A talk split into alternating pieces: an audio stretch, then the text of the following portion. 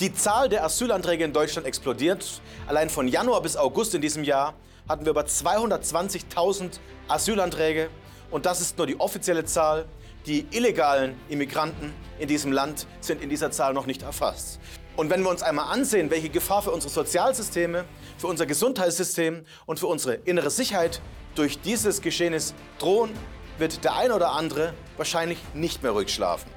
Dass wir aber noch vor einer viel größeren Flüchtlingswelle stehen, ist das, was uns die Medien und Politik verschweigen, was ich heute aber im Detail erklären möchte. Mein Name ist Dominik Kettner und es geht darum, dass wir unser Land, das unsere Eltern, unsere Großeltern und unsere Vorfahren erschaffen haben, auch weiterhin zukunftsfähig für unsere Kinder und für uns selbst ist. Doch was gerade passiert, widerstrebt dem Großteil der Deutschen, wie es auch spannende Umfragen zeigen. Und die Politik zieht dieses gefährliche Spiel dennoch durch. Man könnte fast davon ausgehen, dass man hier ein Pulverfass zum Entzünden bringen möchte. Und genau das werde ich in diesem Video erklären. Die Asylanträge in der EU haben in den letzten Monaten enorm zugenommen und speziell in den letzten beiden Jahren ein Rekordniveau erreicht, das selbst Angela Merkel nicht toppen konnte. Überzeugen Sie sich selbst von den Neuankömmlingen in Italien. Die italienischen Sozialsysteme stehen am Rande des Zusammenbruchs. Und wo diese Herren im überwiegenden Teil hin möchten, können Sie sich vorstellen, hier einmal ein Bild. Allein im ersten Halbjahr des Jahres 2023 ist die Anzahl der Asylanträge um 28 Prozent angezogen. 28 Prozent. Wie das in Zahlen aussieht, möchte ich Ihnen auch gleich einmal unter Beweis stellen. Denn rund ein Drittel all dieser Asylsuchenden in der EU möchten nach Deutschland. Also von all diesen Asylanträgen etwa ein Drittel, eine unglaubliche Zahl. Schauen wir uns mal die Zahl 2020 an.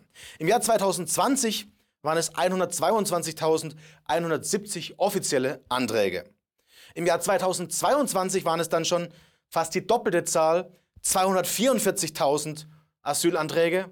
Und auch im Jahr 2023, also dieses Jahr von Januar bis August, haben wir diese Zahl fast schon getoppt. Und zwar waren es immerhin 220.000 Anträge. Wir werden also auf ein Rekordjahr zusteuern, was die Asylanträge angeht. Und das ist nur die offizielle Zahl. Die illegalen Einreisen belaufen sich alleine schon in diesem ersten Halbjahr auf immerhin 45.338 Menschen, die illegal in dieses Land eingewandert sind. Und jeder weiß, dass das eine Zahl ist, die bei Weipen als Dunkelziffer noch größer sein wird, denn das sind nur diejenigen, die man registrieren und erwischen konnte. Wir können uns also ausmalen, was derzeit passiert und was dies zeitversetzt für unsere Sozialsysteme, den inneren Frieden in Deutschland und den gemeinschaftlichen Frieden Europas mit sich bringt. Also auch die illegale Einwanderungszahl hat sich zum Vorjahr verdoppelt.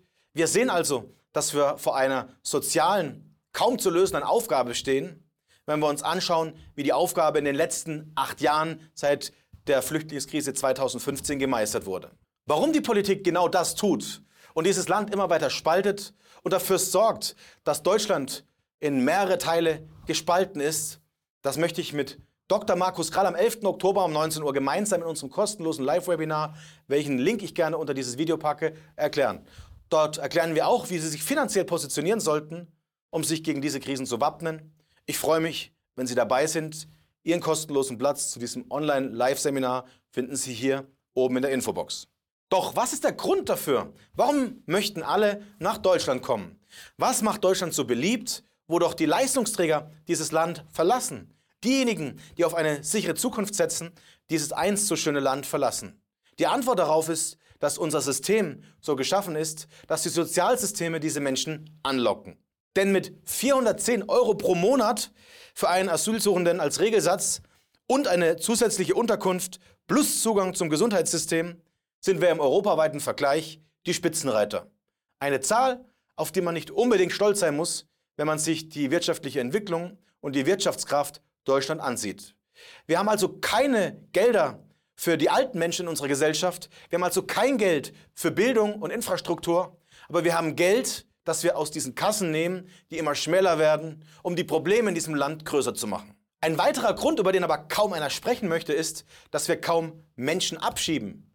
Straftäter und noch mehr Straftäter suchen Deutschland heim. Ganze 300.000 Menschen, die bereits als ausreisepflichtig definiert sind, befinden sich immer noch in diesem Land und wurden nicht abgeschoben.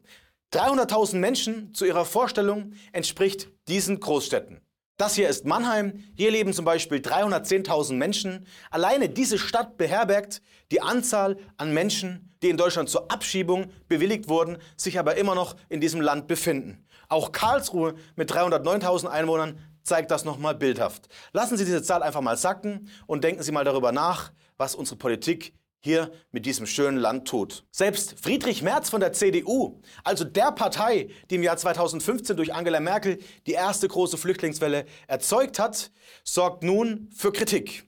Denn in dieser Schlagzeile heißt es, dass Herr Merz in seiner Asylkritik beistehende Rückendeckung bekommt von seinen CDU-Kollegen, denn die Grenzen der Leistungsfähigkeit unseres Sozialsystems seien erreicht, wie man in dieser Headline lesen kann. Also auch in anderen Teilen der deutschen Regierung tut man das, was in vielen Fällen als rechts oder gar als Nazi bezeichnet wird. Doch wie komme ich auf die Idee, dass diese Flüchtlingswelle noch viel, viel größer wird? Ja, eine gigantische Flüchtlingswelle, die unsere Sozialsysteme zum Zusammenbruch bringen kann. Etwas, was uns nämlich die Medien und die Politik verschweigen, was aber absehbar ist, über 1,73 Millionen Menschen wirft Pakistan raus. Zum 1. November diesen Jahres werden also aus Pakistan 1,73 Millionen Menschen abgeschoben. Und das sind sicher nicht die Leistungsträger, die Doktoren und die großen Köpfe dieser Gesellschaft. Und als Grund dafür hat Pakistan angegeben, dass insgesamt 14 Terroranschläge ausschlaggebend waren, die Migranten hauptsächlich mit afghanischen Wurzeln abschieben zu müssen. Und die gute Nachricht, zumindest wenn man sich Robert Habeck ansieht, ist, dass wahrscheinlich ein Großteil dieser Menschen nach Deutschland kommt. Denn Robert Habeck feierte sich erst dafür, diese Systeme und diese Gesetze revolutioniert zu haben. Was er Deutschland damit antut, scheint er wahrscheinlich selbst noch nicht zu verstehen. Sehen Sie selbst. Wir kommen ja voran. Wir haben gerade heute das Staatsbürgerschaftsrecht modernisiert. Deutschland wird noch attraktiver für Menschen, die zu uns kommen. Die Integrationsleistung wird noch mal gesteigert. Ein Schritt, würde ich sagen, der lange überfällig war und den in, am Ende nur diese Regierungskonstellation gehen konnte. Also wir machen lauter wichtige Dinge, die auch dem Anspruch, den wir uns selbst gestellt haben, nämlich moderne, moderne Regierung zu sein, Fortschrittskoalition zu sein, gerecht wird. Aber Sie haben völlig recht, wir versauen es uns permanent selbst. Wir sehen also, dass unsere Politik viel mehr damit beschäftigt ist, die EU-Asylreform zu boykottieren und Robert Habeck sich dafür feiern lässt in den eigenen Parteireihen was man diesem Land antut. Nun die Frage, wie die Deutschen mit dieser Politik umgehen. Denn laut einer Spiegelumfrage sind 84 Prozent der Deutschen dagegen und sehen das Ganze so, dass zu viele Flüchtlinge nach Deutschland in unsere Heimat kommen. Deutschland befindet sich also an einem Niedergang und entgegen des Wunsch der Bevölkerung setzt man Dinge durch, die dafür sorgen, dass die soziale Spaltung, die innere Unruhe und vor allem der Zusammenbruch unserer Sozialsysteme immer weiter in die Realität rückt. Menschen, die genau diese Dinge aussprechen, werden in unserer Gesellschaft angefeindet und sogar bekämpft. Das hat nicht nur Tino Kropalla oder Alice Weidel zu spüren bekommen, das bekommen Menschen wie Dr. Markus Krall oder ich auch tagtäglich zu spüren.